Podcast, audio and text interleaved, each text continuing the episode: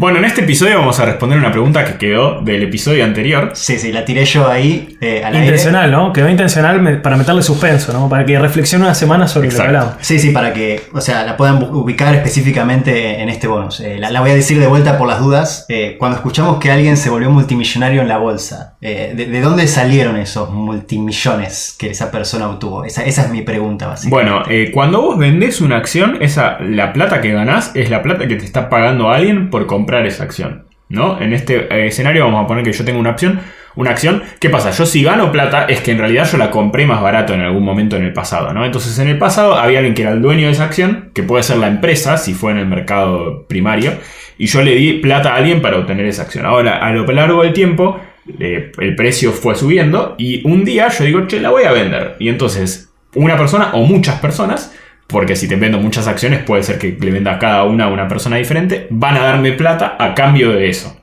Entonces esa es la forma más fácil de, decir de dónde salió esa plata. Exacto, básicamente es que la acción se apreció al correr del tiempo. Eh, Un, un ejemplo equivalente es, viste, la gente que colecciona juguetes y no los puede abrir de la caja y los tiene ahí. Bueno, esos juguetes que lo compró a 5 dólares, capaz que después los venda a 5.000 a un coleccionista. Bueno, sería algo equivalente, ¿no? O el caso con el arte también, ¿no? Los cuadros, por ejemplo, de Van Gogh, que nunca vendió un cuadro salvo a su hermano, hoy por hoy valen millones y millones de dólares. Y vos tuviste la suerte de haber agarrado un cuadro, no sé, el basurero de Van Gogh, hoy lo podrías vender a muchísima plata y hacerte millonario con eso. O sea, ¿es correcto si yo digo esa persona que se hizo millonaria en la bolsa o multimillonaria en la bolsa? Es porque en el colectivo le hizo perder millones al resto de la gente No. que estaba en la bolsa. No es correcto porque vos no sabés qué, qué hizo esa persona que te lo compró con eso. Hay, el escenario más probable es que esa persona haya perdido plata, sí, es verdad. Pero no es necesariamente, porque vamos a poner el caso de una acción que viene subiendo. Amazon, por ejemplo, vos la mirás ahora y la mirás en los 90 y vale muchísimo más. Ponele que yo la compré en el 2000 y la vendí en el 2005. Bueno, yo hice plata. Y la persona que la compró en el 2005 y la vendió en 2015 también hizo plata. Eh, entonces no necesariamente es que a la persona a la que se lo vendí perdió plata. O sea, eso puede suceder porque la plata que se mueve en la bolsa de valores no es fija. Siempre hay una inyección de dinero porque siempre hay gente que invierte por primera vez, ¿no? Mm. Entonces no necesariamente alguien, el que te lo compra no necesariamente es que perdió, capaz que es su primera jugada en la bolsa, pero está inyectando plata y por lo tanto el neto total de dólares en la bolsa incrementa. Y la inflación también debe tener, eh, debe contribuir, ¿no? A que los valores en la bolsa crezcan también. Porque el dólar de hace un año no es el mismo dólar de ahora. Entonces, si la empresa tiene el mismo valor en cuanto a sus assets, su, su edificio, su, eh, su i- ingresos y, y, digamos, su negocio, debería también incrementarse.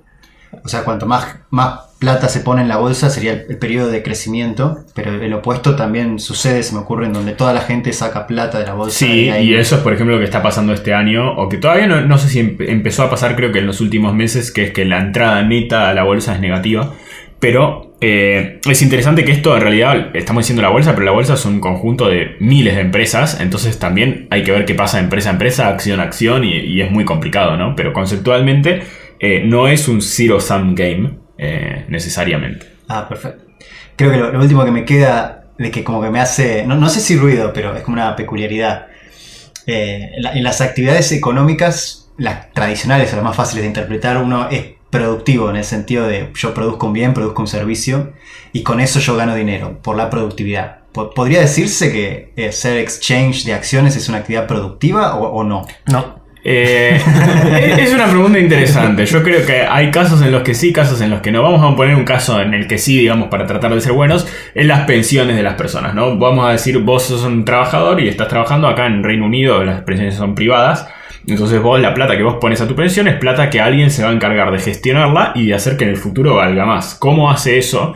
El instrumento más fácil que tiene son acciones de empresas para asegurarte de que esa plata que vos pones hoy, que es tu esfuerzo, en el futuro, en 80 años, no valga cero porque se la comió la inflación. Y ese trabajo tiene un cierto valor, porque esa persona está resguardando tu dinero. Trabajo administrativo. Entonces ahí vamos a, vamos a ser buenos y ese es el caso en el que sí tiene un valor. Después, también como sabemos, está el caso de la especulación, que también hay especulación legítima y especulación no tan legítima. eh, y hay muchas cosas muy turbias metidas, pero bueno, va- vamos a, a ponernos del lado bueno y decir que, que sí tiene valor. Pero si entendí bien el primer caso que vos decís es cuando la empresa tiene acceso a ese extra de capital que vos inyectás. Pero en el caso de la bolsa, ¿no? Una vez que la empresa ya es pública, Ahí estoy diciendo, el caso de las pensiones son todas personas que compran y venden acciones en un mercado secundario.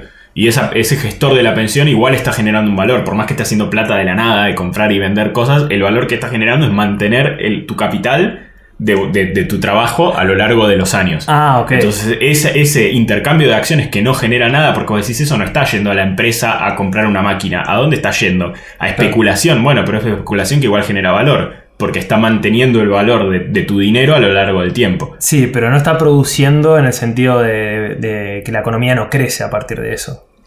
Eh, es que es muy relativo, o sea, es, es, es una, es un nivel de, de indirección mayor, pero es parte de la economía también. Me gusta, me gusta la pregunta, pero la vamos a tener que dejar acá. Sí, Anotame como tema de episodio. para el próximo episodio.